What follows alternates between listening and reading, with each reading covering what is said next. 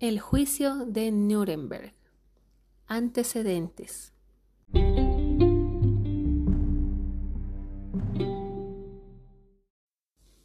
En la historia no existían precedentes de la celebración de un juicio internacional contra los dirigentes de una nación soberana después de perder una guerra contra otras naciones.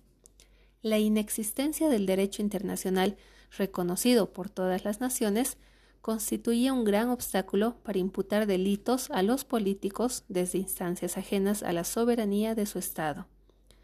Sus acciones estaban solo sometidas al ordenamiento jurídico de su país y el político era únicamente responsable ante los tribunales de éste. Los políticos nazis entonces solo podrían ser juzgados por tribunales alemanes.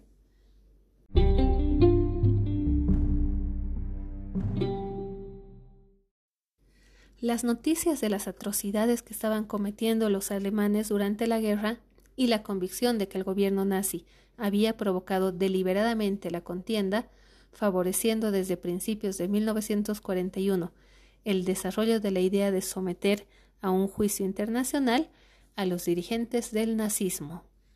Winston Churchill fue quien primero habló de crímenes de guerra y de la necesidad de que el castigo de estos crímenes debía tener lugar cuando se produjera el desenlace definitivo de la contienda. Finalmente, el 8 de agosto de 1945, cuando la guerra había terminado, se firmó en Londres el acuerdo entre los 26 países que habían intervenido en ella contra Alemania, por el que se decidió la creación de un tribunal internacional militar.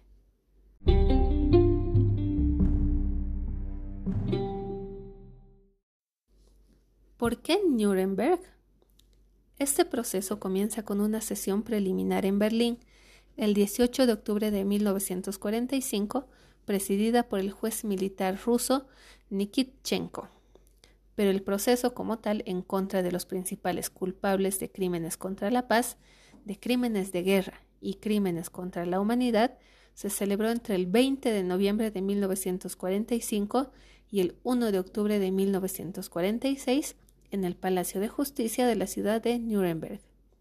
Lamentablemente, muy pocos responsables de la barbarie alemana fueron juzgados, e incluso muchos jerarcas nazis lograron evitar ser atrapados. Se escogió la ciudad de Nuremberg por una cuestión práctica. En Berlín no había quedado en pie ningún edificio que pudiera albergar un procedimiento judicial de estas características, pero Nuremberg poseía un palacio de justicia con una sala capaz para 600 personas, contiguo a un gran centro penitenciario, penitenciario en el que se podía recluir a los detenidos y con un acceso a la sala que, por una parte, evitaba contacto no deseado de los dirigentes nazis y por otra, hacía completamente seguros los traslados de los presos desde las celdas al tribunal.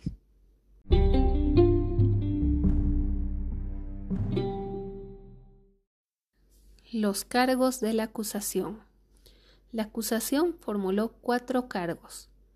1. Crímenes contra la paz, es decir, actuaciones que llevaban a la ejecución de violación de tratados internacionales o comisión de actos de agresión injustificada contra naciones. 2. Crímenes contra la humanidad, planificación, ejecución y participación en exterminios masivos y genocidios. 3. Crímenes de guerra, violaciones de las leyes y convenios internacionales sobre la guerra. 4.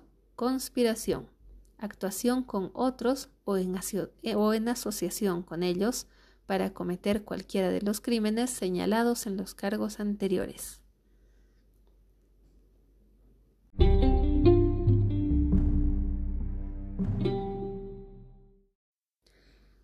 En este caso, el Tribunal de Jueces estuvo conformado por cuatro jueces de las cuatro potencias principales que habían intervenido en la guerra, Estados Unidos, Francia, Gran Bretaña y la URSS. Cada uno de ellos tenía un sustituto de su misma nacionalidad. La presidencia recayó en manos del inglés Geoffrey Lawrence. Por otra parte, los acusados fueron seleccionados entre los 800 altos jefes detenidos en los últimos días de la guerra.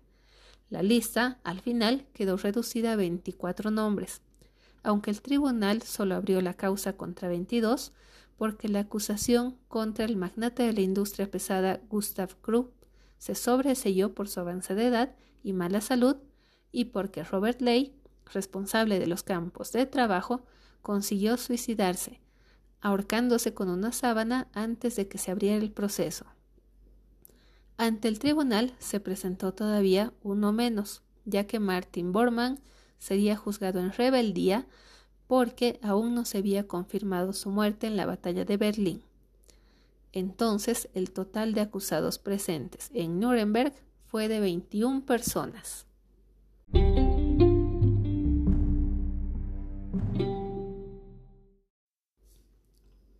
Sentencia. Se dictó sentencia el 1 de octubre de 1946, cuando los jueces hallaron a 19 de los 22 acusados culpables de alguno de los cargos que se les imputaba. Algunos fueron condenados a cadena perpetua, otros a 20 años de prisión, algunos otros a 15, 10, 5 años de prisión, la horca, y también algunos fueron condenados en ausencia, puesto que se hallaban prófugos. Este es el caso de Bormann. En lo que respecta a tres acusados, Scott Fritze y von Papen fueron increíblemente absueltos. No hubo acuerdo pleno entre los jueces a la hora de fijar sentencia. El juez ruso desintió en dos cuestiones. No aceptó las tres absoluciones y exigió, sin conseguirlo, que fueran condenados globalmente como organización criminal tanto los gobiernos del Tercer Reich como los estados mayores de sus fuerzas armadas.